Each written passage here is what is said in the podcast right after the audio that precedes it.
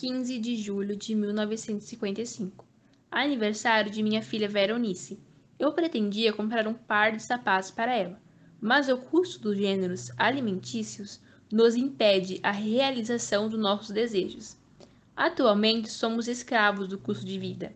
Eu achei um par de sapatos no lixo, lavei e remendei para ela calçar. Eu não tinha um tostão para comprar pão. Então eu lavei 3 litros e troquei com Arnaldo. Ele ficou com os litros e deu-me pão. Fui receber o dinheiro do papel. Recebi 65 cruzeiros. Comprei 20 de carne, 1 kg de toicinho e 1 kg de açúcar. E 6 cruzeiros de queijo. E o dinheiro acabou-se. Passei o dia indisposta. Percebi que estava resfriada. À noite o peito doía-me. Comecei a tossir. Resolvi não sair à noite para catar papel. Procurei meu filho João José. Ele estava na rua Felisberto de Carvalho, perto do mercadinho. O ônibus atirou um garoto na calçada e a turba afluiu-se. Ele estava no núcleo, dei-lhe uns tapas e em cinco minutos ele chegou em casa. Abluir as crianças, aleitei-as e abluir-me, e aleitei-me. Esperei até às onze horas. Um certo alguém, ele não veio. Tomei o melhoral e deitei-me novamente. Quando despertei, o astro-rei deslizava no espaço. A minha filha Veronice dizia: Vai buscar água, mamãe. Eu sou o Cláudio. E eu sou Giovana Nascimento e este é o Fala de número 13, 15 de setembro de 2020. O tema de hoje é Literatura Contemporânea, as obras Quarto de Despejo e Diário de Bitita, de Carolina Maria Jesus. Fala sobre o tema Ana Paula Alves Pereira, ela é licenciada em Letras pela Uni Santana e mestre em Educação pela Pontifícia Universidade Católica de São Paulo, a PUC de São Paulo.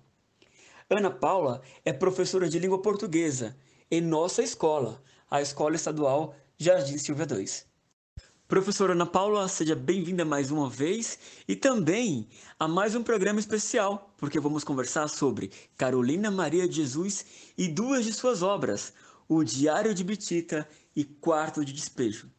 Obrigado por retornar ao Fala, Ana Paula. Obrigada, Cláudia. Sempre bacana conversar sobre literatura, principalmente sobre Carolina Maria de Jesus. Obrigada, eu que agradeço. Professora Ana Paula, no programa anterior nós tivemos uma conversa entusiasmada sobre o Quarto de Despejo, livro da Carolina Maria de Jesus a primeira pergunta é por que que esta obra, Quarto de Despejo, é tão atual? O que tem de atualidade nesta obra? Atualidade. A miséria, né? A miséria do povo brasileiro, a pobreza, o descaso das, das, das autoridades, da, dos políticos, isso é tudo muito atual. É, eu acho que ainda tem gente que não acredita que essa história da fome, que é tão presente na, nos relatos da Carolina, essa fome tão persistente, essa pobreza tão persistente que ela destaca principalmente em quarto de despejo, é, acho que tem gente que acha, ah, isso aí aconteceu algum tempo atrás, hoje em dia a situação já é mais diferente, né? As pessoas trabalham, têm o seu salário mínimo, né? As pessoas não passam fome hoje em dia. E, e não é verdade, né? Não é verdade. Tem gente no nosso país, tem gente aqui em nosso São Paulo, tem gente em nosso Francisco Murato que, que vive né, nessa situação extrema de pobreza. Isso é muito atual. A gente está falando da história de Carolina, que se passou algumas décadas, mas a fome, a pobreza, a miséria, as pessoas que têm uma subvida, elas continuam aí. E se a gente for olhar estatísticas e pesquisas, a gente vai ver que a população nessa situação de extrema miséria, ela só tem aumentado ultimamente, né? É, e tem muitos julgamentos, né? Tem gente que diz, ah, essas pessoas estão aí porque querem, não querem saber trabalhar, estão na rua porque querem, porque é mais fácil, tem abrigos, tem outras outras alternativas, elas que querem ficar assim. Mas tem toda, tem tantos contextos e tantas histórias por trás que a gente não sabe, né? E a gente fica fazendo os nossos julgamentos aqui no nosso pequeno conforto. nos nossos pequenos confortos, né? Então, a obra da Carolina é atual por isso, por ela falar de coisas, ela falar da realidade dela. Aliás, esse é um ponto de destaque da obra da Carolina, né? A gente vê muitas outras pessoas falam sobre a pobreza, sobre a miséria, sobre a vida em favelas ou comunidades, como queiram, como vocês queiram, é, como vocês preferirem ouvir. É, muitas pessoas falam disso, mas acho que é diferente a gente ler a respeito quando vem de uma pessoa que está vivendo isso na pele. É, hoje em dia tem uma, uma questão muito discutida aí, principalmente pela Jamila Ribeiro, uma questão chamada lugar de fala. O que é esse lugar de fala? Essa, essa autoridade que me dão é, para falar de uma coisa que eu experienciei, que eu vivi. Acho que a Carolina tem muito disso, né? Falar de viver na favela, como que é? Ela sabe, porque ela estava lá, porque ela viveu essa vida. Falar de viver como um catador de, de, de papelão e outras coisas. Ela sabe bem como é essa vida. É diferente de eu dizer eu que não morei na favela, que não tive essa vida de moradora de favela, que não tive essa vida de catadora de papelão. Eu até posso dizer várias coisas sobre esse tipo de vida, mas é diferente quando você vive, né? Então acho que tem um pouco a ver com isso que a Djamila fala muito sobre lugar de fala. Então é, é sempre muito atual a obra da Carolina. É atual e é profunda e é tocante. Eu acho que é tão tocante falar dessas questões Acho que é por isso que a Carolina foi é, meio que deixada de lado lá quando é, o Adaulio levou a obra dela para. deixou que a obra aparecesse na sociedade literária da época, né? Algumas pessoas começaram a torcer o nariz. Por que falar de coisas é, que de coisas que não são legaisinhas, né? Que não são os continhos de fada, que não são a vidinha feliz que passa no final feliz lá da novela, é, não é tão agradável, né? Então, ah, não vamos falar disso, vamos falar de outras coisas, vamos falar do príncipe lá que vem salvar a princesa. Então, é bom a gente pensar nas atualidades, né? 16 de julho. Levantei, obedeci a Veronice. Fui buscar água, fiz o café. Avisei as crianças que não tinha pão que tomassem café simples e comesse carne com farinha. Eu estava indisposta. Resolvi benzer-me. Abri a boca duas vezes. Certifiquei-me que estava com mal olhado. A indisposição desapareceu. Saí e fui ao seu Manuel levar os malatas para vender. Tudo quanto eu encontro no lixo, eu cato para vender. Deu 13 cruzeiros. Fiquei pensando que precisava comprar pão, sabão e leite para a Vera Eunice. E os 13 cruzeiros não dava. Cheguei em casa, aliás, no meu barracão. Nervosa e exausta, pensei na vida tribulada que eu levo.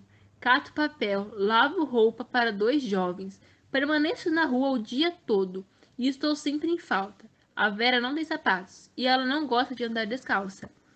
Faz uns dois anos que eu pretendo comprar uma máquina de moer carne e uma máquina de costura. Cheguei em casa, fiz o almoço para dois meninos: arroz, feijão e carne e vou sair para catar papel. Deixei as crianças, recomendei-lhes para brincar no quintal e não sair na rua, porque os péssimos vizinhos que eu tenho não dão sossego aos meus filhos. Saí indisposta, com vontade de deitar. Mas o pobre não repousa, não tem o privilégio de gozar descanso. Eu estava nervosa interiormente e a maldizendo a sorte.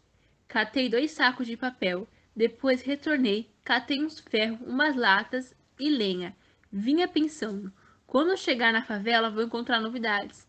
Talvez a Dona Rosa ou a indolente Maria dos Anjos brigaram com meus filhos. Encontrei a Veronice dormindo e os meninos brincando na rua. Pensei: são duas horas. Creio que eu vou passar o dia sem novidade. O João José veio avisar-me que a perua que dava dinheiro estava chamando para dar mantimentos. Peguei a sacola e fui. Era o dono do centro espírita da rua Vergueiro 103. Ganhei 2 kg de arroz, idem de feijão e 2 kg de macarrão. Fiquei contente, a perua foi-se embora. O nervoso interior que eu sentia ausentou-se. Aproveitei a minha calma interior para ler. Peguei uma revista e sentei no capim, recebendo os raios solar, para aquecer-me. Li um conto. Quando iniciei outro, surgiu os filhos pedindo pão. Escrevi um bilhete e dei a meu filho, João José, para ir ao Arnaldo comprar um sabão, dois melhorais e o resto do pão. Pus água no fogão para fazer café. O João retornou-se, disse que havia perdido os melhorais. Voltei com ele para procurar, não encontramos. Quando eu vinha chegando no portão, encontrei uma multidão. Crianças e mulheres que vinham reclamar que o José Carlos havia apedrejado sua casa, para eu repreendê-lo.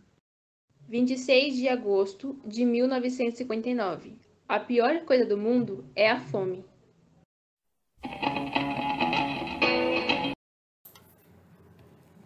Diário de Betita, capítulo Os Negros.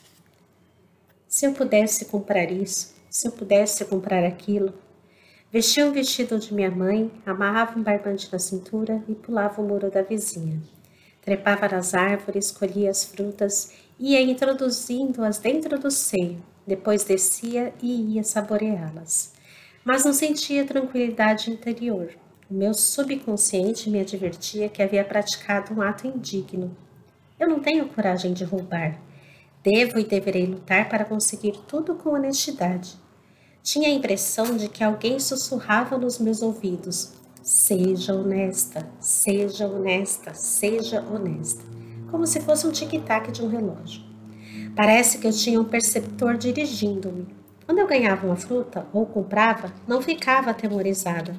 Todos têm bom senso. Se o homem rouba, é porque ele é canalha. Passados uns dias, resolvi entrar no quintal da vizinha. Quando fui pegar uma manga, a cobra foi pondo a boca. Assustei. Perdi o equilíbrio e a noção. Fui desprendendo-me de cima para baixo, batendo nos troncos e caí no solo semi-inconsciente. Esqueci que estava furtando as mangas. Comecei a gemer. Os cães, ouvindo-me gemer, ladraram e as galinhas cacarejaram. A dona Faustina foi averiguar o que havia. Encontrou-me com o seio recheado de mangas. Dirigiu-me um olhar que amedrontou-me. Percebeu que ela era avarenta. Repreendeu-me. Então é você quem rouba as minhas frutas, negrinha vagabunda? Negro não presta, respondi. Os brancos também são ladrões, porque roubaram os negros da África. Ela olhou-me com nojo. Imagina só, eu ia até a África para trazer vocês. Eu não gosto de macacos. Eu pensava que a África era a mãe dos pretos.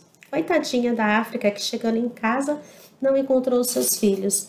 Deve ter chorado muito. Estava deitada no chão e dizia: Olha a cobra, olha a cobra. Desfaleci. Foram avisar a minha mãe que eu estava roubando as mangas da, da dona Faustina. Minha mãe pegou um chicote e deu-me duas chicotadas. Despertei e saí correndo como se as minhas pernas fossem movidas a motor. Minha mãe ficou furiosa porque havia vestido o seu vestido novo. Era um vestido de fustão estampado. Que suplício quando eu passava pelas ruas e os meninos gritavam: Ladrona de manga! Ladrona de manga! Mas essas eram cenas que passavam e as crianças esquecem logo o que presenciam e os dias iam decorrendo. Eu notava que os brancos eram mais tranquilos porque já tinham seus meios de vida, e para os negros, por não ter instrução, a vida era-lhes mais difícil. Quando conseguiam algum trabalho, era exaustivo. O meu avô, com 73 anos, arrancava pedras para os pedreiros fazerem os alicerces das casas. Os pretos, quando recebiam aquele dinheirinho, não sabiam gastar em coisas úteis, gastavam comprando pinga, os pretos tinham pavor dos policiais que os perseguiam. Para mim, aquelas cenas eram semelhantes aos gatos correndo dos cães. Os brancos, que eram os donos do Brasil, não defendiam os negros, apenas sorriam, achando graça de ver os negros correndo de um lado para outro, procurando um refúgio para não serem atingidos por uma bala. A minha bisavó, Maria Abadia, dizia: os brancos de agora já estão ficando melhor para os pretos. Agora eles atiram para amedrontá-los. Antigamente atiravam para matá-los. E os pretos sorriam, dizendo: O Benedito virou lebre quando viu os policiais. Quando os pretos falavam, nós agora estamos em liberdade, eu pensava, mas que liberdade é essa? Você tem que correr das autoridades como se fossem culpados de crimes? Então o mundo já foi pior para os negros? Então o mundo é negro para o negro e branco para o branco? Eu notava que com as mulheres pretas, eles não mexiam muito, não faziam elas correrem, mas falavam palavrões para elas e mostravam o pênis. E eu fui dizer isso para minha mãe. Sabe, mamãe, eu vi o homem mostrando a vela para a Vitalina e ela falou umas coisas que eu não compreendi. A filha da Vitalina chorou e disse que vai contar ao noivo dela. Quando não chovia, as mulheres reuniam-se, iam fazer romarias, rezar aos pés de, dos cruzeiros e molhavam as cruzes e pediam a Deus para mandar chuvas. Acendiam velas. O meu avô rezava o terço. Quem sabia rezar era tratado com deferência especial. Ele recebia convites para ir rezar nos locais distantes. Depois do terço, nós bebíamos licor de abacaxi e os comestíveis eram variados: broa de fubá, biscoito de polvilho. Eu ficava vaidosa por ser a neta de um homem que sabia rezar o terço, convencida de que éramos importantes. Eu preferia o arroz doce preparado com leite puro. Os oito filhos do meu avô não sabiam ler, trabalhavam nos labores rudimentares. O meu avô tinha desgosto porque seus filhos não aprenderam a ler e dizia: Não foi por relaxo da minha parte, é que na época, época que seus filhos deveriam estudar não eram franqueadas as escolas para os negros. Quando vocês entrarem nas escolas, estudem com devoção e esforcem-se para aprender. E nós, os netos, recebíamos as palavras do vovô como se fossem um selo e um carinho. O meu avô era um vulto que saía da senzala ao quebrado e desiludido, reconhecendo que havia trabalhado para enriquecer o seu senhor português. Porque os que haviam nascido aqui no Brasil tinham nojo de viver explorando o negro. O vovô dizia que os brasileiros eram os bons homens, de mentalidades puras, iguais às nuvens do espaço. Deus que ajude os homens do Brasil. E chorava, dizendo: O homem que nasce escravo, nasce chorando, vive chorando e morre chorando. Quando eles nos expulsaram das fazendas, nós não tínhamos um teto decente. Se encostássemos num canto, aquele local tinha dono e os meirinhos nos enxotavam. Quando alguém nos amparava, nós já sabíamos que aquela alma era brasileira. Nós tínhamos fé. Os homens que lutaram para nos libertar hão de nos acomodar. O que nos favorece é que vamos morrer um dia. E do outro lado não existe a cor como divisa. Lá predominarão as boas obras que praticamos aqui. No mês de agosto, quando as noites eram mais quentes, nos agrupávamos ao redor do vovô para ouvi-lo contar os horrores da escravidão. Falava dos palmares, o famoso quilombo em que os negros procuravam refúgio. O chefe era um negro corajoso de nome Zumbi, que pretendia libertar os pretos. Houve um decreto. Quem matasse o zumbi ganharia 200 mil réis e um título nobre de barão. Mas onde é que já se viu um homem que mata assalariado receber um título de nobreza? Um nobre, para ter valor, tem que ter cultura, linhagem. Mas com tantas outras seulemas em torno do negro, o negro foi ficando importante. O negro e o ouro eram coisas de grande valor. E com os debates liberta não liberta, o português foi ficando amável com o negro, mas não conseguia reconquistá-lo e já estava enfraquecendo-se. Se era severo com os negros, era criticado, perdendo sua autoridade. Os abolicionistas instigavam os negros a não obedecer aos senhores. Mesmo que eles quisessem fazer um levante, estariam sós, não poderiam contar com a cooperação dos seus escravos. Começaram a dar presentes aos escravos. Furavam as orelhas das negrinhas, ofereciam-lhes brincos de ouro com a pretensão de reconquistá-los. Mas já eram quase 400 anos de sofrimento. Havia os pretos que morriam com 25 anos, de tristeza porque ficaram com nojo de serem vendidos. Hoje estavam aqui amanhã ali, como se fossem folhas espalhadas pelo vento. Eles tinham inveja das árvores que nasciam, cresciam e morriam no mesmo lugar. Os negros não são imigrantes, são acomodados. Não sonham com outras plagas. Às vezes o homem era vendido e separado da sua esposa. Os senhores haviam espalhado que eles eram amaldiçoados pelo profeta Gam, que eles haviam de ter a pele negra e ser escravos dos brancos. A escravidão era como cicatriz na alma do negro. quando o negro dizia: Eu sou livre! Ninguém acreditava e zombava dele. E que uma cobra ia morder o meu senhor, eu vi e matei-a, e o senhor disse que eu salvei a vida e libertou-me. Agora eu sou a menina dos olhos do senhor. Almoço na mesma mesa ao lado do senhor e não durmo na senzala. Após a libertação, os portugueses ficaram apavorados com medo dos negros. Era o reverso da medalha que eles foram para eles que foram os leões e eram obrigados a transformar-se em ovelhas. Milhares deixaram o país e o Brasil ficou à deriva. Já que vocês são livres, saiam das minhas terras. Vamos ver se vocês conseguem encher a barriga com a liberdade. Imagina só ter que dar dinheiro aos negros. É um pecado.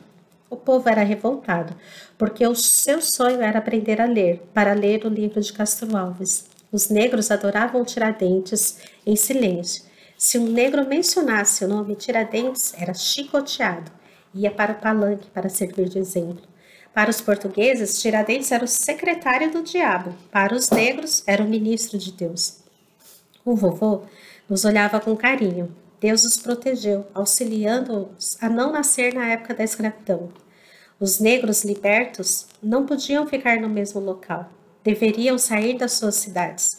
Uns iam para o estado do Rio, outros para o estado de Minas, de Goiás, para ficar livres dos xingatórios dos ex-senhores e repetiam as palavras de Castro Alves: O negro é livre quando morre. Eu estava com cinco anos, achava esquisito aquelas cenas antagônicas. A minha mentalidade embrionária não me auxiliava com penetrar aquelas divergências. Se o negro passasse cabisbaixo, o branco xingava: Negro, vagabundo! Eu não gosto dessa raça. Eu tinha essa raça para o comércio. Eu pensava, meu Deus, quem foi que começou essa questão? Foi o preto ou foi o branco? Quem procurou o preto? Se foi o branco, quem procurou o preto? Ele não tem o direito de reclamar. O negro não invadiu suas terras, foram eles que invadiram as terras dos negros. Ninguém para me explicar. A minha mãe já estava saturada com as minhas perguntas. Mas o mundo é tão grande, tem tanto espaço, todos podem viver bem aqui dentro. Por que essas brigas? O meu avô dizia. Os que brigam são os animais que não sabem pensar. Então, o homem é um animal, porque ele briga mais que os animais. Oh meu Deus, se o mundo é assim, não vale a pena nascer. Se não predominar a educação entre os homens, eles jamais serão felizes. Há mais ódio no mundo do que amizade. Eu já sabia que as raças hostilizadas no mundo eram os negros, por causa da cor, os ciganos por serem nômades, ladrões trapaceiros e não terem pátria, os semíticos porque brigaram com o Cristo. Mas se o Cristo, que foi o ofendido e martirizado, perdoou-lhes, então por que é que os homens vão de guardar ressentimentos? Se os homens, depois da morte de Cristo, tivessem deixado de matar, compreendendo a inutilidade do homem matar o próprio homem, mas o homem continuou com a sua tara, ele não respeita os dez mandamentos de livre-arbítrio. Quando um mata o outro, fica jactancioso, arrogante. Minha tia Claudimira trabalhava para os sírios que vinham como imigrantes para o Brasil. E aqui conseguiam até empregadas. Ganhava 30 mil reais por mês para lavar a roupa, passá-la, cuidar das crianças da casa e da cozinha. Pensava, por que será que eles deixam a sua pátria e vêm para o Brasil? E dizem que o nosso país é um pedacinho do céu. Não havia motivos para odiá-los, porque gostavam do país e não perturbavam. Pensei, será que o Brasil vai ser sempre bom como dizem eles? Por que será que o estrangeiro chega pobre aqui e fica rico? E nós, os naturais, aqui nascemos, aqui nós vivemos e morremos pobres? Ouvia dizer que os estrangeiros que já estão há mais tempo no Brasil auxiliavam os patrícios pobres que os brasileiros ricos não auxiliavam o brasileiro pobre, que não confiam.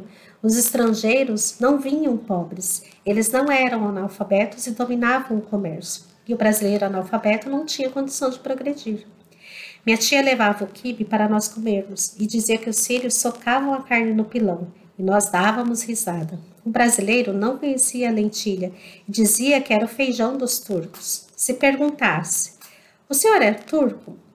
Não, eu sírio, turco não presta. Pensava, que mundo é este? Um mundo que para se viver nele é necessário ter um estoque de paciência. O japonês diz, chinês não presta. O chinês diz: japonês não presta. O branco diz: amarelo não presta. O branco diz: negro não presta. O negro diz: amarelo não presta, o branco também não presta. O branco criou a alta sociedade. Lá não existia o negro, só a terra é que não tem orgulho. No mundo, a humanidade nasce e morre. Quando o homem está vivo, vive com os cereais que saem da terra, e quando morre, vai para o seio da terra. Ela não fala, mas é sábia, e é a melhor obra de Deus. Eu gostava de frutas, mas era difícil conseguir dinheiro para comprá-las, e já estava notando que o pobre vive mais com as pretensões. Um dia, ouvi minha mãe contando que meu tio Joaquim estava tomando água na torneira pública, o chafariz, quando o filho do Juca Barão chegou e disse-lhe: Sai daí, negro sujo. Quem deve beber água primeiro sou eu, que sou branco. E empurrou o meu tio, que ficou nervoso, e retirou uma faquinha de arco de barril que ele fez e deu um golpe na nuca do filho do Juca Barão, que caiu no solo já sem vida. O meu tio não foi preso por ser menor. O juiz de direito era o Dr. Brand. Os brancos reuniram-se e foram xingar o vovô. Agora que os negros são livres, vão matar os brancos e já são protegidos pela lei. Essas cenas eram motivo para os portugueses ufanarem. Esses atos selvagens são a consequência da liberdade e vocês vão ver coisas piores, pois o Rui chegou a dizer que se o negro estudar, poderá ser governador, presidente, deputado, senador e até diplomata. Os negros que ouviam não respondiam, porque os portugueses eram ricos. Eles eram livres, mas pobres. Na questão do negro com o branco, ninguém procura saber com quem é que está com a razão. E o negro é quem acaba sendo o bode expiatório. Professora Ana Paula, agora eu tenho perguntas sobre o Diário de Bitita, que foi publicado pela primeira vez em francês no ano de 1982. Ou seja, o livro é uma obra póstuma de Carolina Maria de Jesus e é considerado uma autobiografia ensaística. Poderia dizer para nós o que é uma obra póstuma e o que é uma autobiografia? Bom, vamos lá. Obra póstuma. Póstuma, publicado após a morte da pessoa, ou seja, a Carolina morreu e não sabe que esse livro foi publicado. E, aliás, que livro, né, gente? Que baita relato histórico, que baita consciência crítica social, que baita empoderamento que ela tem nesse relato, é, que baita consciência cidadã ela tem. E assim, é uma é baita consciência por quê? Porque é um relato de memória lá dos a partir dos cinco anos de idade dela, né? E aí a outra pergunta é sobre autobiográfico. Auto é sobre mim, né? Eu falar de mim mesmo, biográfico. Bio, vida, gráfico, escrever, né? Ou seja, eu vou escrever sobre mim, é, sobre minha vida. E ela foi, vai contando a história dela, ela fala sobre o percurso da vida dela, os ensinamentos do avô, os ensinamentos, os poucos ensinamentos da mãe, é, da, com, a, com, as pessoas que viviam ao redor, a vizinhança, e ela vai contando isso. E é um registro histórico, porque ela não fala somente da vidinha dela, é a vidinha dela e o contexto social, histórico, político. Tudo o que acontecia na política da, política da época que impactava a vida deles, por exemplo, escravidão, é, libertação dos escravos, é, o presidente que defendia ou que não defendia o povo mais, mais pobre, ela, ela, ela coloca lá no, no em Diário de Betita. Então, é um baita relato histórico. Aliás, os professores de história deveriam trabalhar com esse livro, né? Porque a, é, a literatura de, de Diário de Betita não se serve somente à língua portuguesa, serve a questões da história do Brasil, né? Importantíssimo. Diário de Bitita. Um pouco de história, página 41. No ano de 1924, surgiu a revolta do general Isidoro Dias Lopes. Ninguém soube o porquê daquela revolução. oposição contra o presidente Arthur Bernardes, promoveram uma campanha Doe ouro para o bem do Brasil. E até em Sacramento, minha terra natal, apareceram angariadores de ouro. Em cada casa que eles chegavam, recebiam qualquer objeto de ouro, porque as donas daquela residência não queriam ficar desprestigiadas.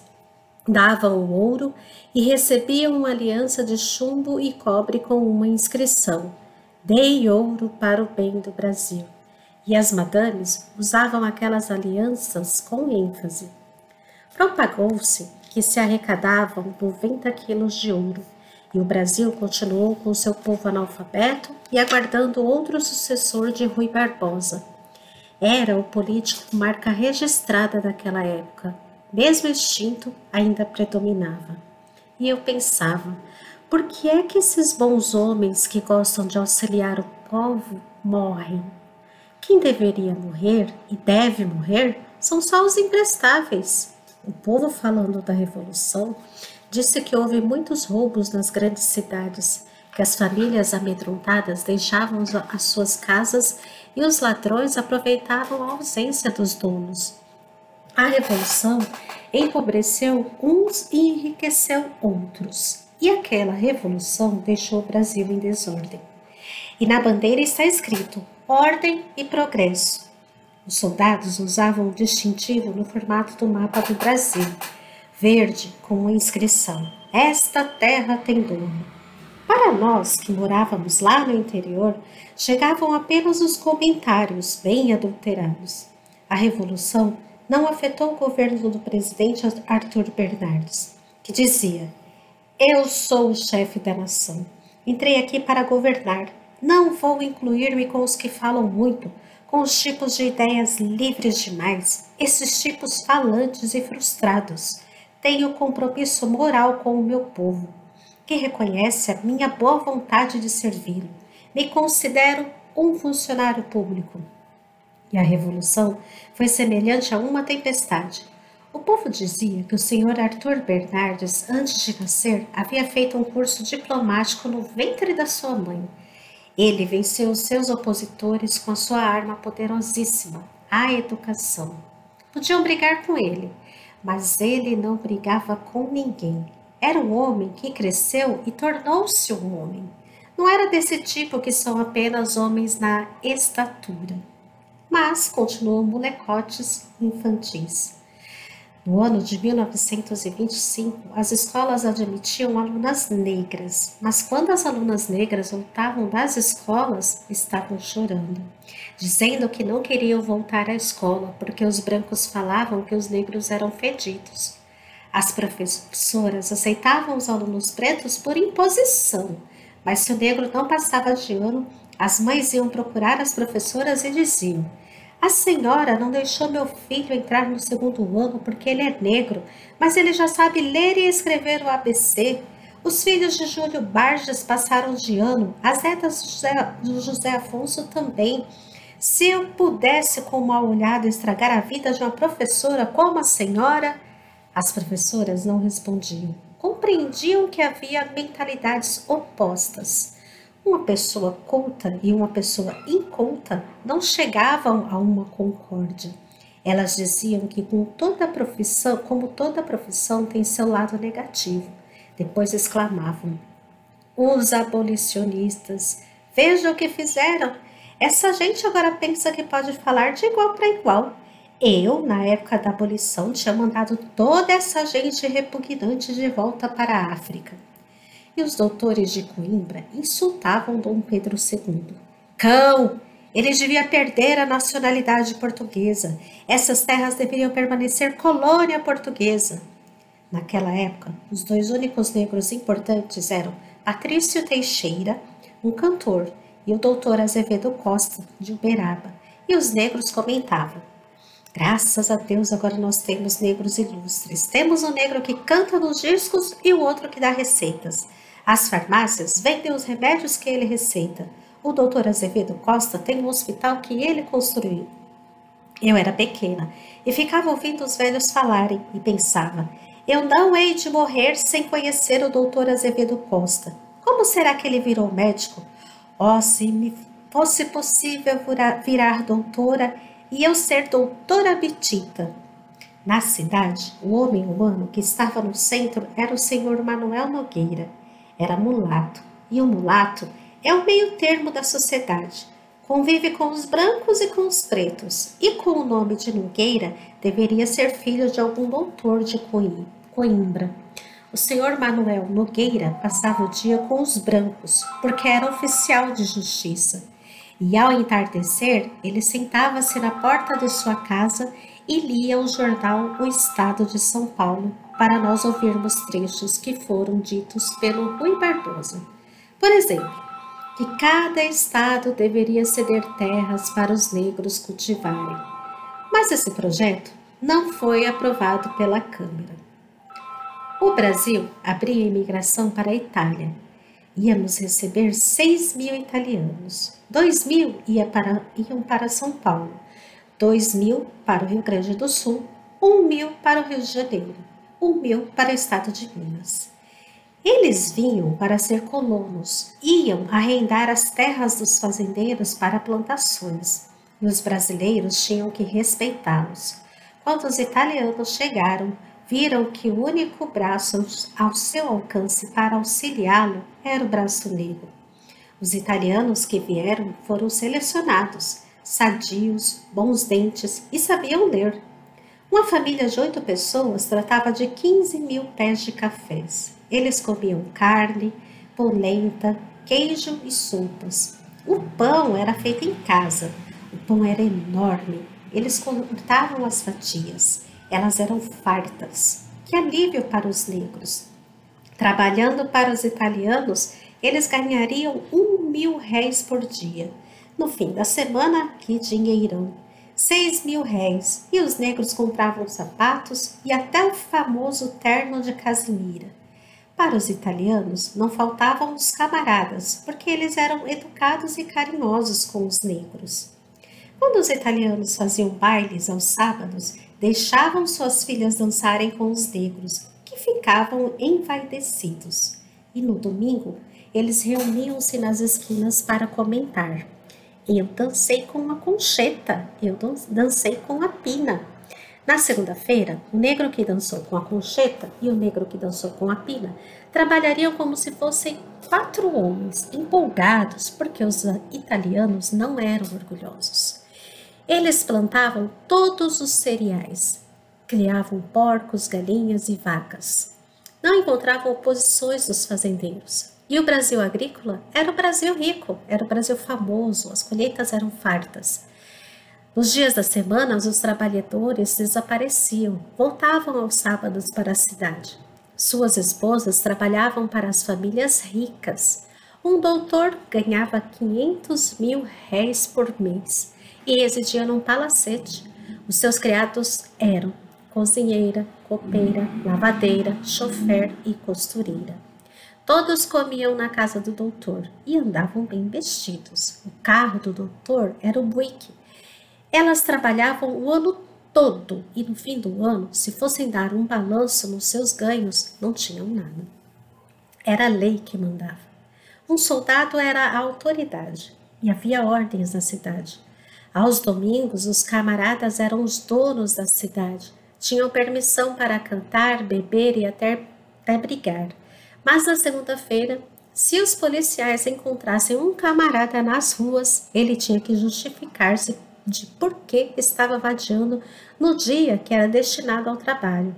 Ele dizia: A minha mulher teve um filho. Se não dizia a verdade, ia preso.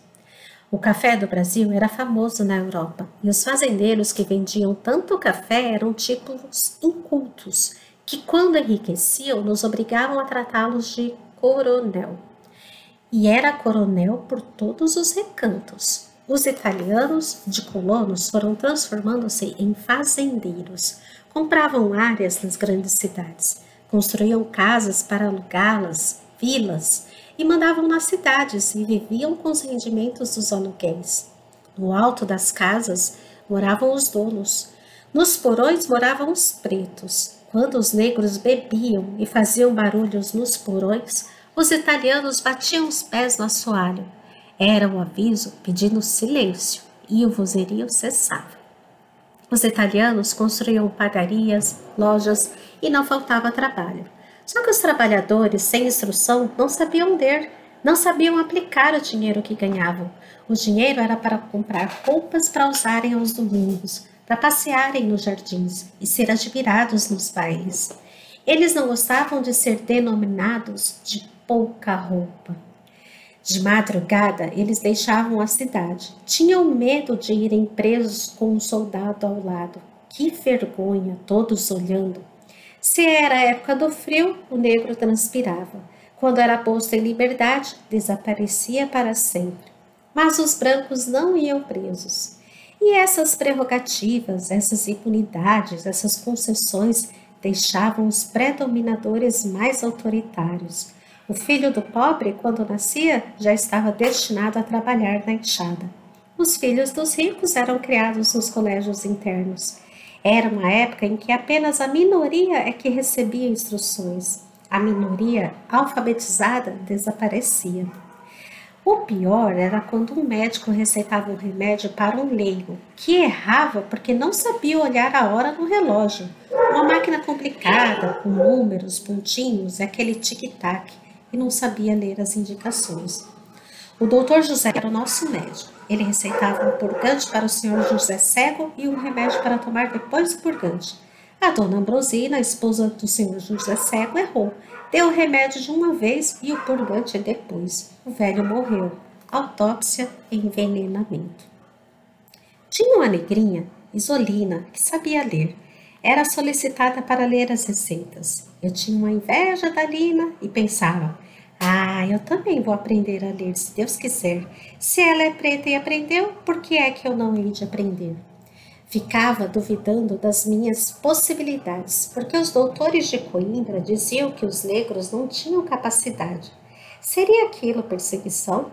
Qual era o mal que os negros haviam feito aos portugueses? Por que é que eles nos odiavam se os negros eram pobres e não podiam competir com eles em nada? Aquelas críticas eram complexos na mente do negro.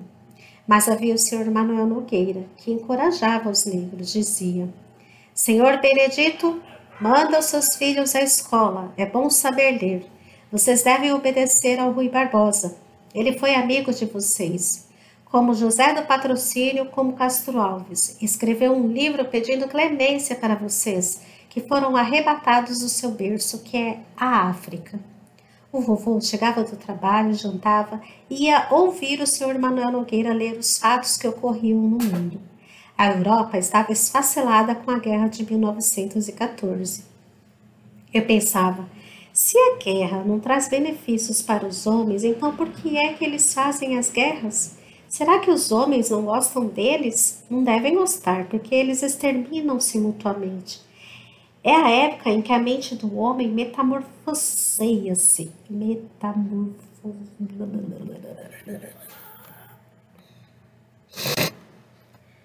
É a época em que a mente do homem metamorfoseia-se. Ele deixa de ser humano para transformar-se em animal.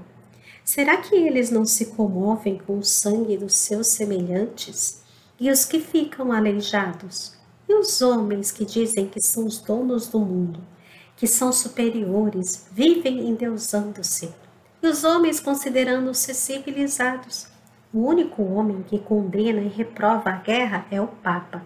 E ele não é casado, não tem filhos para irem guerrear. O meu desejo era perguntar ao senhor Manuel Nogueira quem é que sabia tudo aquilo que estava no jornal. Ele havia explicado que o jornal era impresso em São Paulo. O tio Cirineu perguntou: Onde fica São Paulo?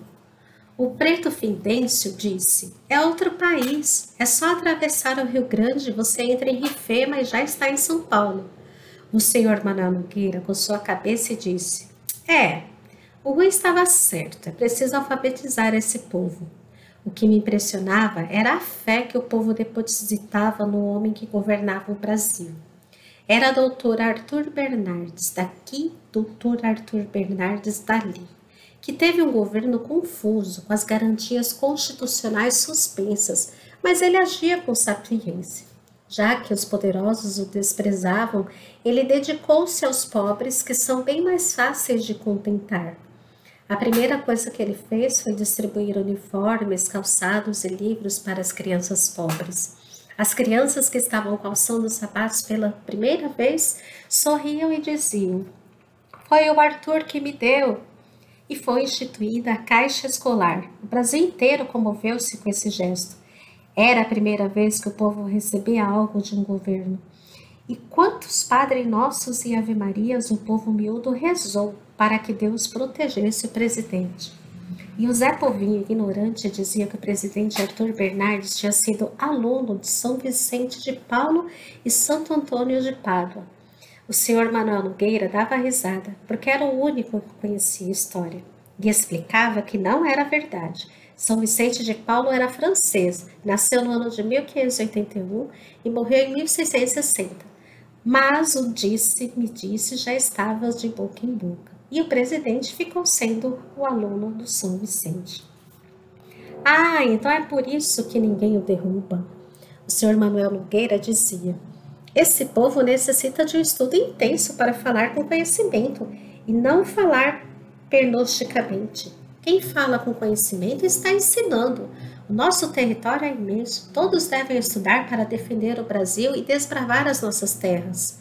Um lavrador ganhava 3 mil réis por dia. Para atrair os homens para o campo, o doutor Arthur Bernardes mandou os fazendeiros pagarem 9 mil réis por dia. Pronto. Quem é que não queria ser camponês? A cidade ficou limpa. Os homens que trabalhavam na cidade tinham inveja dos camponeses que recebiam todos os sábados 54 mil réis, e eles tinham dinheiro para gastar com a família e com as meretrizes. E os homens ficavam contentes porque podiam ter duas mulheres. Na segunda-feira, eles deixariam a cidade de madrugada para chegar na roça às seis da manhã. Os homens deveriam levantar-se antes do sol aparecer no espaço se levantassem depois, eram criticados pelos amigos. Ele é almofadinha, não gosta de levantar cedo. Cada um pegava a sua enxada, trabalhavam comentando. Eu dormi com uma mulher branca, o outro dizia. Eu dormi com uma pretinha e dei cinco mil réis para ela. Eu dei dez para a branca. Que tal é a mulher branca? Que tal é a mulher negra? E cada um dava sua opinião. Eu sempre falei que não haveria de morrer sem conhecer uma mulher branca. Você vê como é que é o mundo já está melhorando. Nós, os negros, já podemos dormir com as mulheres brancas. É a igualdade que já está chegando. O outro falava do baile, que dançou com a Quirina e apertou-a nos seus braços, que a mulher gorda é macia. Começou a correr um boato que um soldado estava ganhando 180 mil réis por mês. E não era necessário saber ler, os homens começaram a conjecturar se, haviam, se deveriam ser soldados ou continuar nas lavouras. Os soldados militares eram fascinantes. Podiam entrar nos circos e não pagar, dormir com as mundanas e não pagá-las, viajar nos trens de ferro e não pagar, e o governo ainda daria roupas, alojamentos e comida. E alguns foram ser soldados. Viajavam para Uberaba. O presidente soube que ia eclodir outra revolução. Quando Isidoro fez a revolução, o povo já adorava e venerava o presidente Arthur Bernardes. E o povo dizia: O presidente não entrou na política apenas para deixar o seu nome na história, ele vai deixar realizações. Ele prometeu ao povo que ia criar as leis tra trabalhistas. Dizem que ele chegou a escrevê-las, não as divulgou por causa da oposição da imprensa. Dizem que a lei que ele idealizou é diferente da atual o melhor salário seria o do homem do campo. O seu objetivo era descongestionar as grandes cidades. O Brasil tinha fama de ser o país da fartura, e a Itália comprou arroz do Brasil e faltou arroz para o povo. E a venda do arroz foi o calcanhar de Aquiles para o presidente Arthur Bernardes, porque a minoria predominadora pretendia depô-lo. Mas o povo devia obrigações ao presidente. Em todos os lares pobres existia uma criança que adorava o presidente. Ele foi o primeiro, primeiro presidente filantrópico do Brasil. Ele explicou que não mais haveria de exportar produtos nacionais sem consultar o ministro da Agricultura e pediu desculpas ao povo. O arroz custava 400 réis, 500 réis, 600 réis o quilo e com a exportação passou a custar 800 réis.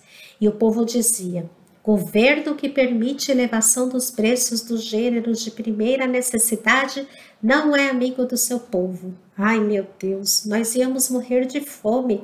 As profecias do Nietzsche já estão vigorando. No ano de 1870, o filósofo alemão disse: Daqui a 90 anos vai haver uma transformação caótica no mundo, porque o comércio vai acrescentando centavos a seus produtos. No ano de 1970, o pão estará custando 100 mil réis cada um. Em 1990, pobre será o homem desse ano. Na época, Friedrich Nietzsche, 100 mil réis era o ordenado de quatro homens da alta sociedade. Ele foi criticado. O povo dizia que ele era louco. Ninguém acreditava nessa filosofia de botequim. Nietzsche respondeu: Alguém do ano de 1980 há de ver que tive razões e hão de aplaudir-me. Os literatos da época diziam que o homem de 1970 a 1990 ia ser super-homem, ia predominar o amor, não ia existir ladrões, os homens já estariam super civilizados, seriam mais fortes no físico e no espírito. Não ia haver guerras, nem preconceitos raciais. O homem não ia matar o homem, porque todas as pessoas que morrem fazem falta para alguém. Eles não iam deixar os preços subjugados, iam sem, iam sem entender em assembleias e não com armas. Já estariam avançados na medicina. Todos teriam profissões. A mendicância já estará extinta. Ninguém queria ler as obras de Nietzsche, dizendo que ele era débil mental. A imprensa dizia que o escritor alemão estava imitando o Dr. Michel de Nostradamus, o profeta francês nascido no ano de 1503. Mas Nietzsche dizia: Alguém do ano de 1980 há de felicitar-me e reabilitar a minha memória. Eu disse isso com a intenção de advertir os infaustos dessa época. Os velhos diziam: essas previsões vão realizar-se no ano de 1980 a 1990. Até lá nós já estaremos mortos. Nosso compromisso é com esse povinho miúdo, fundar várias escolas para ilustrá-los. E Deus queira que eles tenham forças para preparar um Brasil para os brasileiros. Porque o Rui diz que esse Brasil grandioso que ele imaginava virá quando não mais existirem analfabetos no nosso torrão, que o combustível move os motores e o saber comove o homem. Para tranquilizar o povo, o presidente disse que o custo de vida deveria ser sempre ficção e não realidade e estar ao alcance de todos. Depois da colheita, o arroz voltou ao seu antigo preço. No final do, do governo do senhor Arthur Bernardes, várias crianças estavam alfabetizadas. Os pobres completavam o quarto ano e recebiam o diploma. As crianças ricas prosseguiam os estudos. Os pobres não tinham possibilidade de estudar nem o curso ginasial. E quantos meninos pobres choravam porque queriam estudar. E quantos meninos ricos choravam porque não queriam estudar. E eles diziam: Deus dá nozes aos que não têm dentes. E aqueles meninos não tinham meios de aprender um ofício. Se iam trabalhar com o filta, aprendiam o ofício de marceneiro. Outros iam trabalhar na lavoura, outros iam para a marinha, outros iam para o exército. Para mim, o mundo era semelhante a uma prateleira cheia de garrafas, onde é difícil arranjar um lugar para colocar outras. O senhor Arthur Bernardes foi a muleta de ouro da classe pobre. E o povo, sabendo ler, já podia acompanhar as datas nas folhinhas e saber a data do ano em curso. O único ano que o povo não esquecia era o de 1914, por causa da guerra. Depois que o presidente Arthur Bernardes deixou o governo, o povo falava que o seu governo foi a época de vacas gordas. O que eu notava é que se os ordenados eram elevados, os pobres continuavam sendo pobres. Os italianos e os sírios que haviam chegado ao Brasil abandonaram as lavouras e foram estabelecer-se no comércio. Os sírios não trabalhavam na lavoura do Brasil. Quando os fazendeiros viram seus cafezais abandonados, ficaram apavorados. não havia braços para as lavouras. Começaram a implorar ao negro para ser colono. O negro foi, mas o fazendeiro não consentia, consentia que plantasse arroz nas cabeceiras dos cafezais. Não podia plantar feijão no meio dos cafezais. Não podia criar porcos nem galinhas. Só cuidar exclusivamente do café. O fazendeiro dava uma ordem de 150 mil réis para o colono ir comprar os gêneros alimentícios no empório. O colono comprava feijão, farinha, toucinho, açúcar, querosene, fósforo, fumo, sabão e carne seca. Não comprava arroz, porque o dinheiro não dava. O que comprava não dava para oito dias. E se fosse pedir outra ordem para o fazendeiro, tinha que ouvir isso. Vocês trabalham pouco e comem muito. No fim do ano, o fazendeiro ia acertar as contas com o negro. O negro estava lhe devendo 500 mil réis. Só os italianos tiveram permissão para plantar no meio do cafezal e vendiam o excesso de suas produções. E o fazendeiro pagava-os para cuidar dos cafezais. O negro foi desinteressando-se da vida do colono. Fugia das, das fazendas levando apenas uma trouxa de roupas. Os seus pertences ficavam na fazenda. Voltava à cidade, ia trabalhar em qualquer coisa e morava nos porões italianos ou nos barracões. Eu ouvia apenas os rumores que os portugueses haviam lutado desesperadamente para ser os donos dessas terras. Mas eu não via portugueses na lavoura. Deram valor ao Brasil só enquanto o braço africano trabalhava gratuitamente para enriquecê-los. Quando eles foram obrigados a pagar os serviços prestados pelos negros, desinteressaram-se do Brasil. Eles não iam para a lavoura e eles xingavam os negros. Negros preguiçosos, se ainda existisse a escravidão com os braços para trabalhar gratuitamente, o Brasil ainda seria colônia lusa. Mas José Bonifácio, José do Patrocínio, Castro Alves, Luiz Gama, Barão do Rio Branco não acatavam a escravidão. Em 1922, o Brasil já havia sido descoberto há 422 anos e o povo dizia: país atrasado. Perguntei à minha mãe: por que, que o mundo é tão confuso? Respondeu-me: o mundo é uma casa que pertence a diversos donos. Se um varre, vem o outro e suja. Mas é assim mesmo, o homem só dá valor ao homem depois que morre. Se os homens governam o mundo, ele nunca está bom para o povo viver.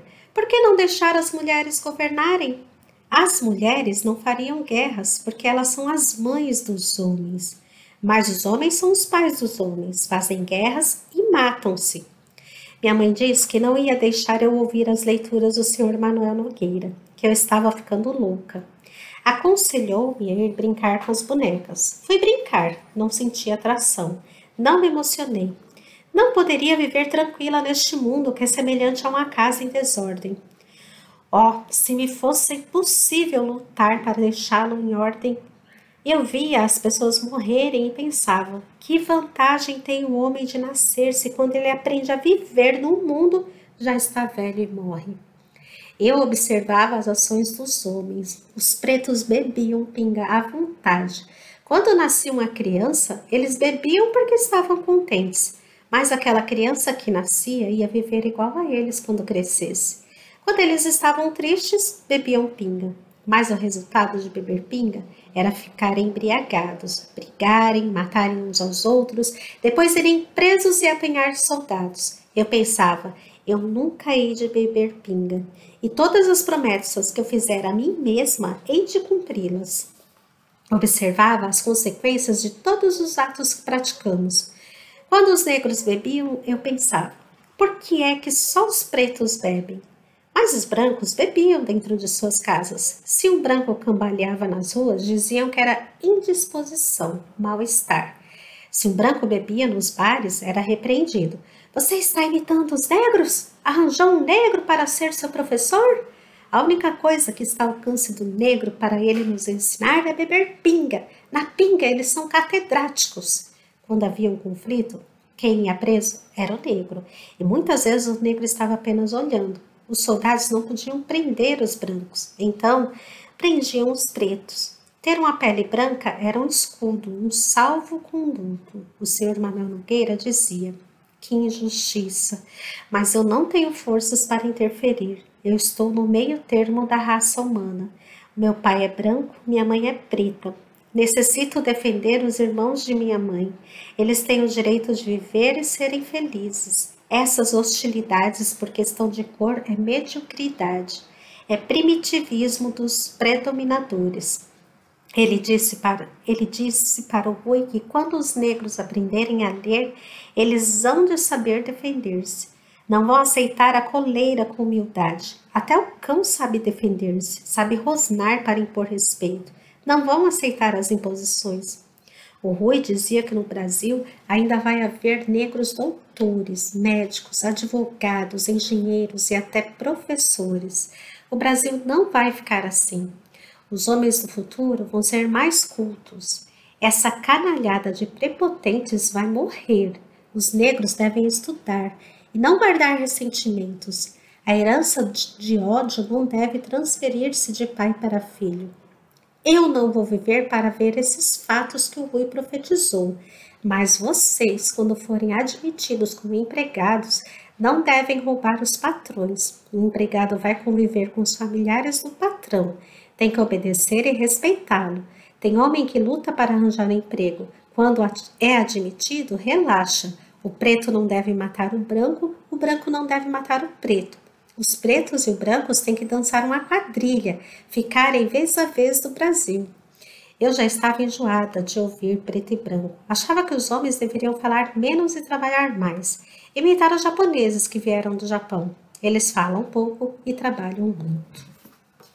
Professora Ana, se tivesse que destacar uma característica do livro O Diário de Bitita, qual característica você destacaria? de Bitita é um livro que me impactou bastante por várias questões, mas acho que duas se sobressaem e que eu já até citei, que são as características, a historicidade, né? A relação direta com a história do Brasil. É, então, é um livro histórico, é um relato histórico, é, é documental esse livro. Então, e, é, essa é a característica que salta aos olhos, é importantíssimo para a gente saber detalhes que os livros de história, pelo menos de algum tempo atrás, não revelavam para nós. Tá tudo lá. E outra característica é o empoderamento de uma mulher negra, que na época não era mulher, tá? Mas o empoderamento de, é, de consciência cidadã crítica de uma criança que observava as coisas e questionava por que, que tem que ser assim. Questionava, a mãe brigava, a família falava para surrar a menina e ela continuava questionando. Então, essa, essa, essa consciência de um mundo, por quê? Né?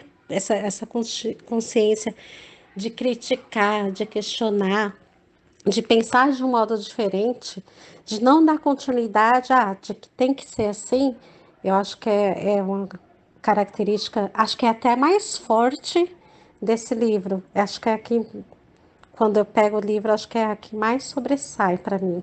Assim, nossa, uma garota, uma menina, 5, 6 anos de idade, ter esses pensamentos é incrível, é incrível.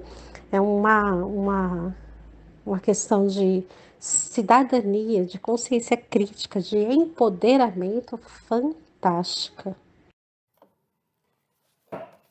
Diário de Betita, Carolina Maria de Jesus, a morte do avô. O tio Sirineu disse-me: Olha, Betita, você vai casar com meu filho Acindínio. Pensei, prefiro o Cirino. Mas não disse nada, não queria magoar o Acindínio, que ficou contente dizendo: Você vai ser minha mulher. Era um preto calmo. Pensei, este homem calmo, tranquilo, parece água parada. Não me serve. Eu quero um homem relâmpago. Estes homens que se levantam de manhã e vão sentar-se não me servem. O meu sonho era ver um preto rico, fazendeiro, que fosse o dono de uma gleba de terras com roças e plantações. Ouvi dizer que na Bahia tinha pretos que eram fazendeiros, que plantavam cacau. Como eu gostava dos pretos e tinha dó deles uns tão ricos, outros tão pobres. Por que, que os pobres rezavam todos os dias? Falavam: Deus, tenha dó de nós, Deus misericordioso. Quem será o Deus que é nosso Pai? Que vontade que eu tinha de ver o Deus e pedir-lhe para consertar o mundo. Os ricos não falavam em Deus, só os pobres. Aos domingos reuniam-se as primas que eram adultas, a Maria Sebastiana, a Ana Rosa e a minha tia Claudimira, cada uma com seu namorado, que luta para eles conversarem. Eram analfabetos, falavam apenas no baile. É o Manuel, é bom sanfoneiro. E o João sabe tocar viola.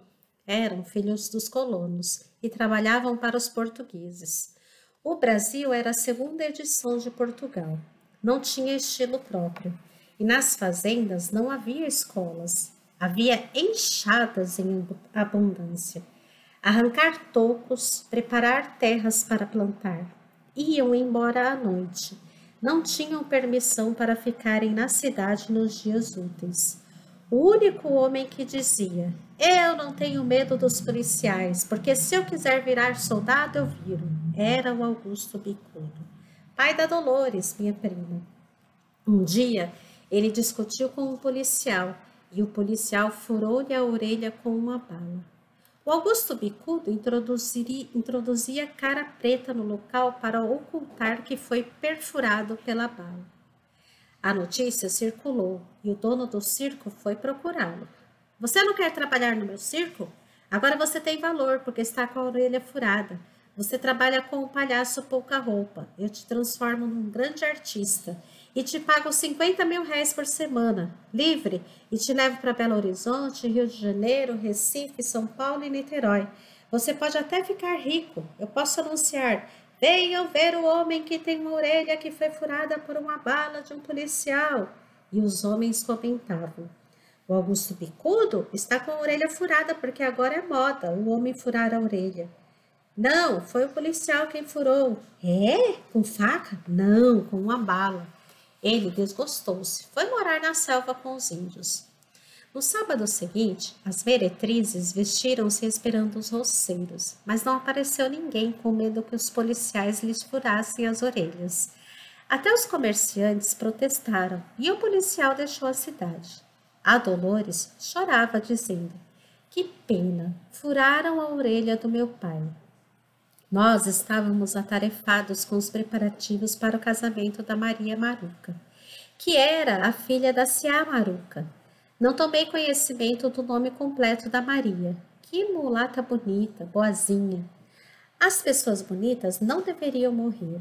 A Maria amava o filho da tia Ana, o João Marcelino, mas a tia Ana não consentia o casamento. Era autoritária.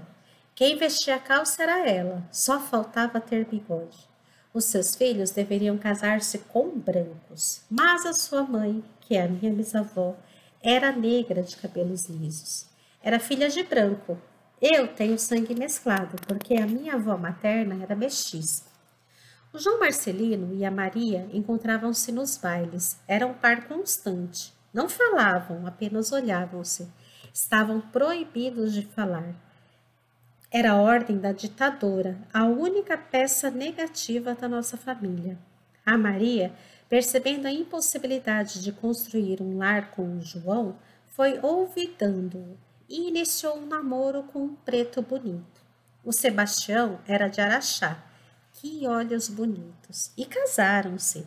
O João Marcelino não compareceu, chorou, lamentando que não era livre, que era escravo dos caprichos de sua mãe. Não foi ao baile porque não podia ser o par da Maria, que para ele tinha o valor de uma joia. Ele tocava violão e cantava despedindo-se. A Maria não emocionou-se com as canções do João. Ele cantava: Dizem que o amor vem da sorte, e a sorte é para quem tem. Eu, como não tenho sorte, não quero amar mais ninguém. Era um capítulo de sua vida que estava encerrando. O Sebastião, esposo da Maria, trabalhava numa pedreira. Uma pedra rolou e caiu-lhe nas costas. Ficou doente vários meses. Chamaram um médico que lhe lancetou as costas e o pus jorrou cinco litros. Eu olhava horrorizada. A Maria chorava.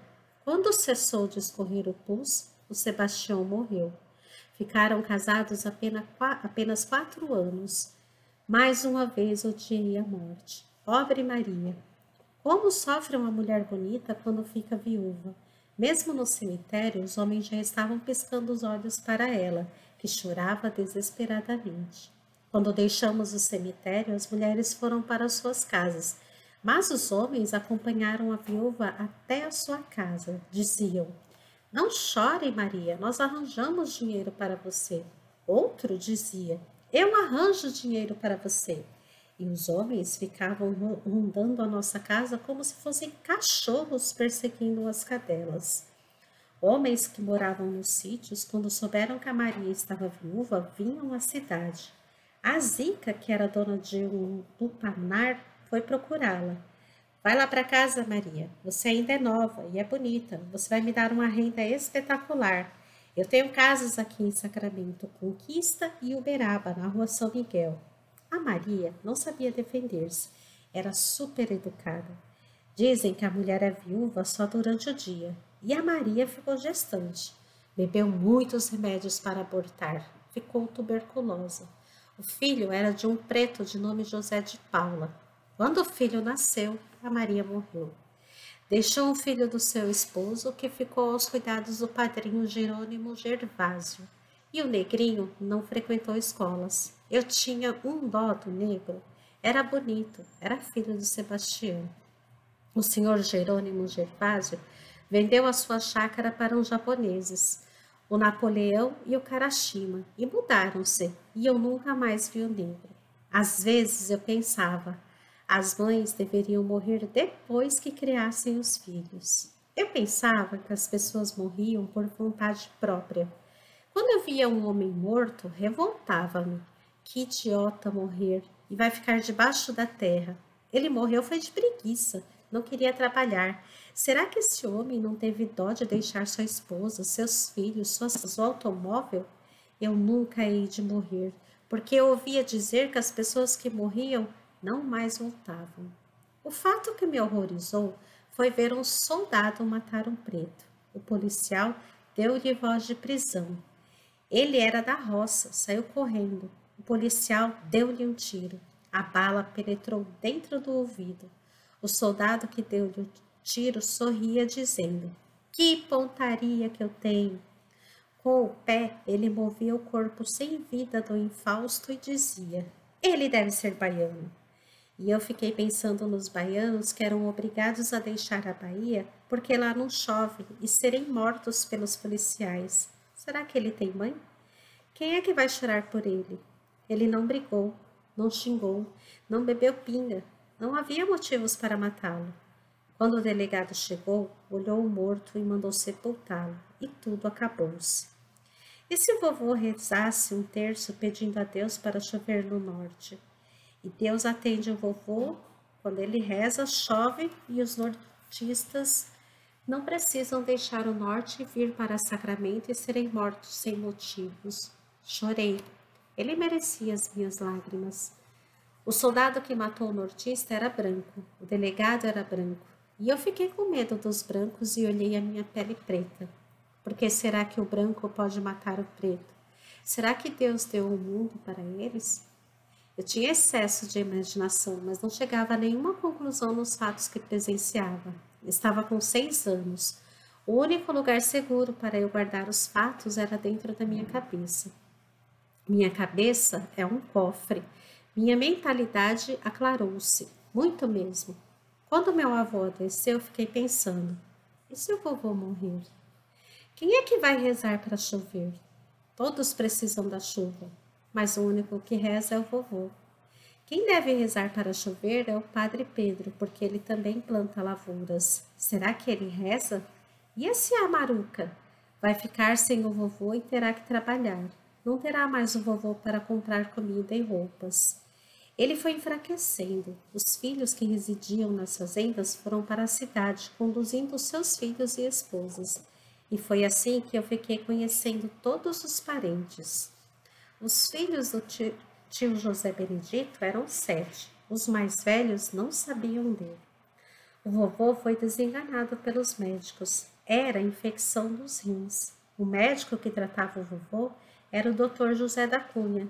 Eu ficava penalizada, ouvindo aqueles gemidos, e pensava: meu Deus, por que, que existe doença? De onde vem? A doença será de Deus ou do diabo? Por eu ouvir que tudo que é ruim é do diabo, como não odiei e xinguei o diabo? Malvado, pé redondo, mandar doença para judiar do meu avô. Oh, se eu soubesse onde é o inferno, eu ia lá e pedia ao diabo para tirar a doença do vovô. A minha vista circulava pelo espaço e eu pensava: onde será o inferno? Se eu soubesse o local. Eu deixava de brincar e sentava-me ao lado da cama.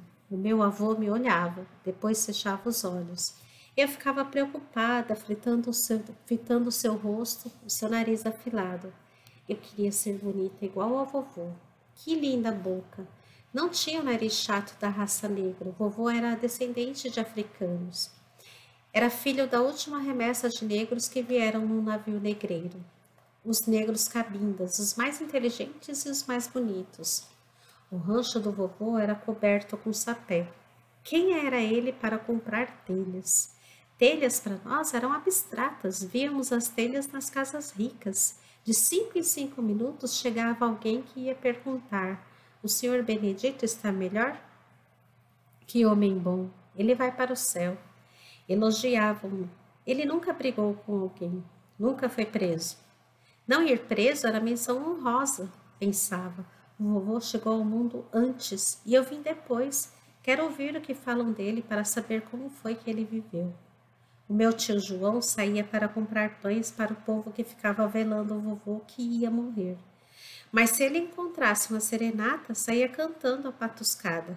Era fraco de memória, retardado, teve meningite, era inofensível, era um infeliz.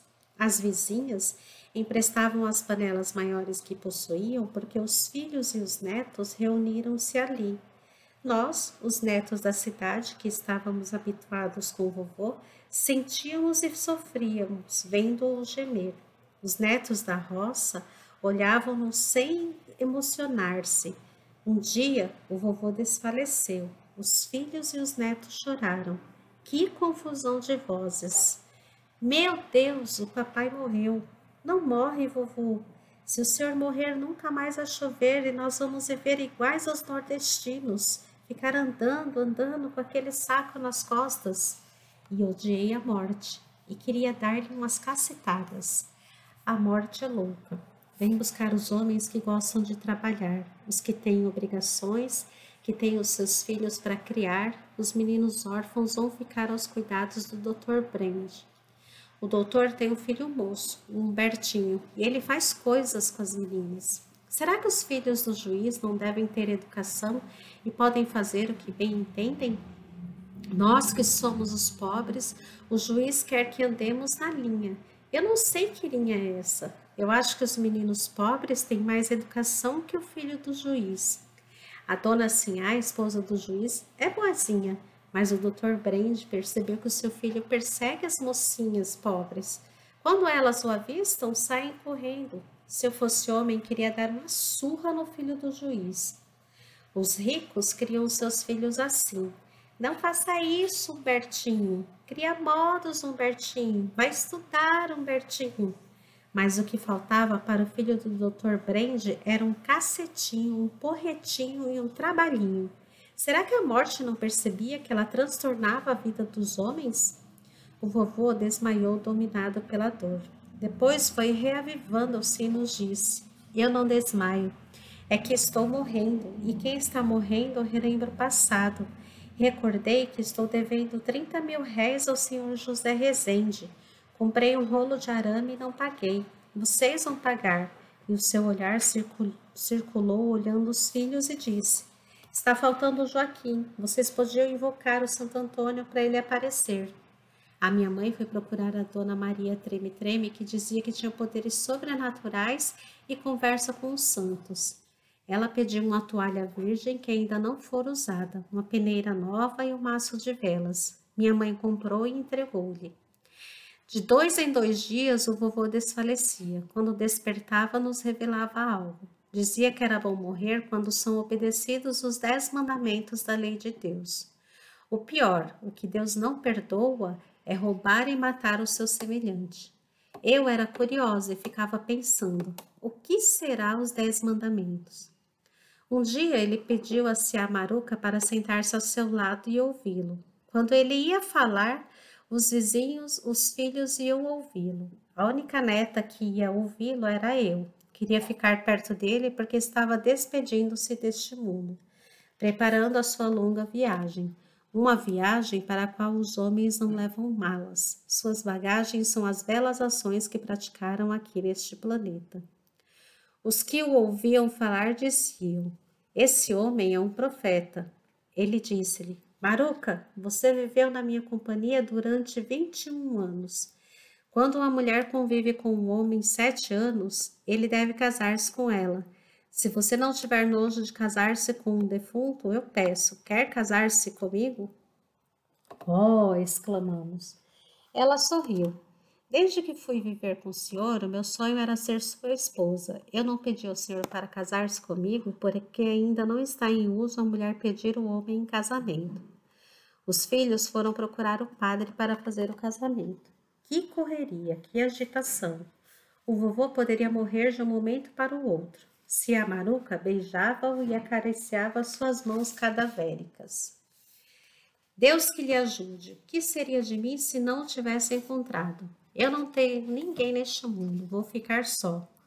Você fica com Deus. Nos casamentos fazem-se festas, bailes, a noiva usa véu, mas o nosso é diferente. Em vez de vestido branco, você vai usar vestido preto. Celebram-se os casamentos com festas e luas de mel, mas o nosso casamento vai ter lágrimas. Daqui uns dias eu vou morrer. Que viagem de núpcias esquisita. Vou viajar sozinho para o além. Não sei se vou ser feliz, porque o homem nasce puro e morre impuro. Eu pensava, o que quer dizer puro e impuro? O senhor Manuel Soares disse que o vovô era analfabeto.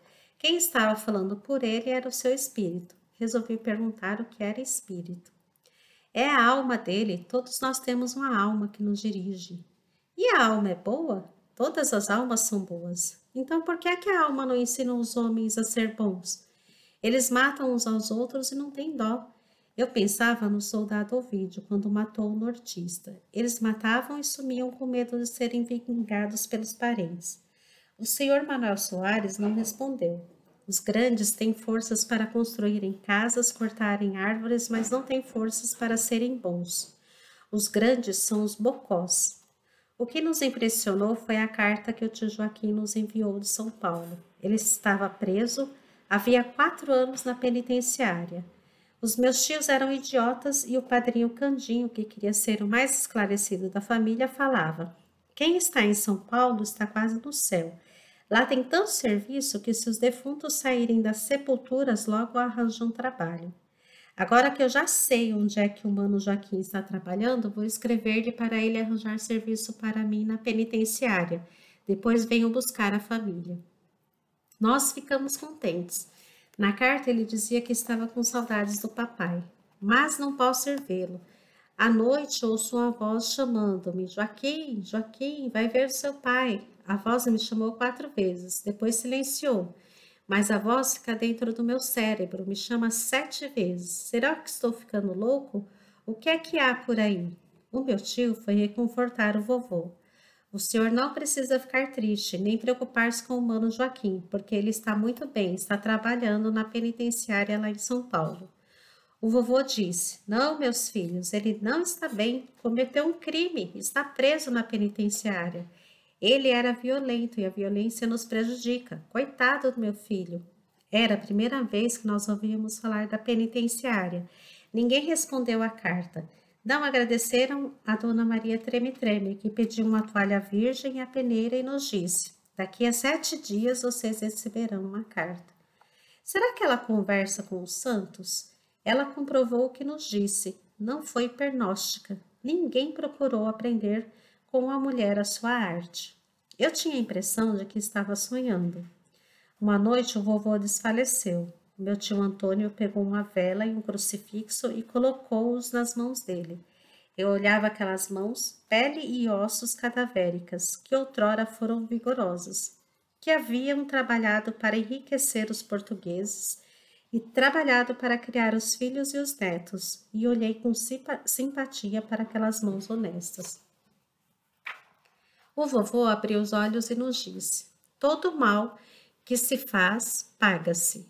O mal e o bem são dívidas sagradas para com Deus, e recebemos tudo com juros, o bem e o mal. É preferível perdoar do que vingar-se. Eu sou o filho mais novo de minha mãe. Quando ela estava morrendo, eu coloquei-lhe uma vela e uma cruz nas mãos. E agora o Antônio faz comigo o que eu fiz com minha mãe. É uma pena vocês não compreenderem. Eu queria que o vovô me explicasse como é a morte. Todos nós somos mortais, ninguém é o dono do mundo. O mundo é um hotel onde passamos uma temporada. Tudo que nos rodeia é pó, o ferro, com o tempo, transforma-se em pó. O móvel também será pó. Tudo é terra no mundo. Quando o vovô silenciava ou adormecia, as crianças eram obrigadas a ir brincar longe da casa para não despertá-lo. Os grandes não falavam. As pessoas que iam visitar o vovô saíam comentando. Que homem inteligente! Se soubesse ler, seria o Sócrates africano. O que será Sócrates africano? Outros comentavam: Foi crime não educá-lo. Este seria o, homem. Poderiam criar uma lei de educação geral, porque as pessoas cultas que adquirem conhecimento do seu grau intelectual têm capacidade para ver dentro de si. Algumas palavras ficaram gritando na minha mente. Foram estas: Foi um crime não educar este homem. Crime eu sabia o que era. Quando o soldado Ovidio matou o baianinho, ouvi várias pessoas dizer: Foi um crime matar este homem. Algumas palavras eu ouvia e não compreendia, sorria e achava graça. Alguém, vendo-me sorrir e não vendo o motivo para o riso, dizia: Ela é louca. Havia ocasiões em que eu dizia para minha mãe: Mamãe, mamãe, olha as cobras. Ela sorria e dizia: Eu não vejo nada, minha filha. Eu tinha a impressão de que milhares de cobras estavam enrolando-se em mim, e uma cobra enorme investia na minha direção. Eu não tinha medo, o vovô disse-me. São os falsos amigos que você vai encontrar na tua vida. Não compreendia nada. Os grandes, quando falam, me deixam confusa. E minha mãe sempre fala que eu vou crescer. Estou tão bem assim? Meu Deus, eu tenho medo de ficar grande. Será que eu vou aprender todas essas coisas horrorosas que os grandes fazem? No dia 27 de agosto de 1927, o vovô faleceu. Minha mãe disse-me que eu estava com seis anos. Será que eu nasci no ano de 1921? Há os que dizem que eu nasci no ano de 1914. Eu notava que os pretos não sabiam ler. Nunca vi um livro nas mãos de um negro. Os negros não serviam no exército porque não eram registrados, não eram sorteados. Eles diziam: é orgulho, só os brancos são considerados brasileiros. Ninguém na minha família tinha registro. Não era necessário atestado de óbito para sepultar os mortos. Voltamos a falar do meu ilustre avô. Chorei quando ele morreu. Será que ainda vai chover? Agora ele pode conversar com Deus vai pedir chuvas para o norte e os nortistas não precisam andar, andar até cansar. Apalpava o corpo gélido do vovô e pensava: por que será que ele esfriou? Está fazendo calor. O esquife do vovô era azul. Minhas tias choravam, outros diziam: ele descansou. Às cinco horas saiu o enterro.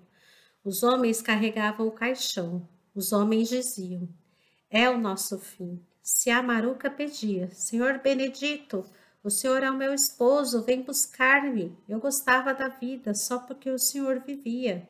Nem todos aprendem a viver no mundo, e eu não aprendi. Depois do sepultamento, uns foram beber, e minha mãe chorou. Com o decorrer do tempo, fui ouvidando o vovô, que foi o preto mais bonito que já vi em minha vida. Que lindo nariz! A testa e a boca eram magníficas. Professor, agora aquele momento que a gente pede para os nossos convidados deixarem uma mensagem para todos que nos escutam. Por favor, deixe uma mensagem. Mensagem. É, bom, eu ultimamente tem acontecido algumas coisas aí é, contexto político, contexto histórico, contextos bem próximos, contextos profissionais, acontecido várias coisas que têm conseguido diminuir um pouco a esperança na humanidade, né? E isso, isso, isso é bem lamentável, né? Isso é bem lamentável, principalmente para uma professora que, que, que enxerga a literatura, como dizia o Antônio Cândido, com, com poder humanizador, né? Das pessoas, nas pessoas. É, então eu ando meio assim, meio que devagar para dar mensagem para as pessoas, mas que não vou deixar esse momento passar em branco, né? Mas que, sei lá, acho que, que quando as pessoas chegarem nesse ponto que eu estou agora, por exemplo, de desacreditar, que pelo menos é, busquem na literatura, busquem nas artes, busquem na cultura razões para acreditar que pode ser diferente. E, e, a literatura tem isso, a humanidade também tem isso. É que a gente vai vendo excesso de coisas ruins e aí a gente às vezes dá uma cambaleada, né? Mas eu tô, tô me cuidando, né? Tô procurando outras coisas, tô procurando fugir um pouquinho da realidade, mergulhando na realidade dentro da, da literatura. É, e aí, é, dentro da literatura, dentro dessa realidade que a literatura está proporcionando, estou buscando outras alternativas, né? E aí essas alternativas me fazem pensar, por exemplo, que é, se um ser humano agiu daquela maneira e que me fez desacreditar de alguma coisa, tem um outro ser humano que fez é, uma coisa inversamente né, diferente e que deu um resultado muito melhor do que esse fulano que, né, conseguiu dar uma rasteirinha ali. Mas de rasteirinha em rasteirinha a gente levanta, dá um pulinho, né? Levanta e vamos lá, né? Bola para frente. Vamos continuar que é, a gente que tá ali na, na linha de frente, né? Não na batalha contra o Covid, mas a gente está na linha de frente de um monte de questões, de um monte de coisa, e a gente vai procurando. A gente cai, levanta e vamos que vamos. E acho que tem que ser assim com todas as pessoas.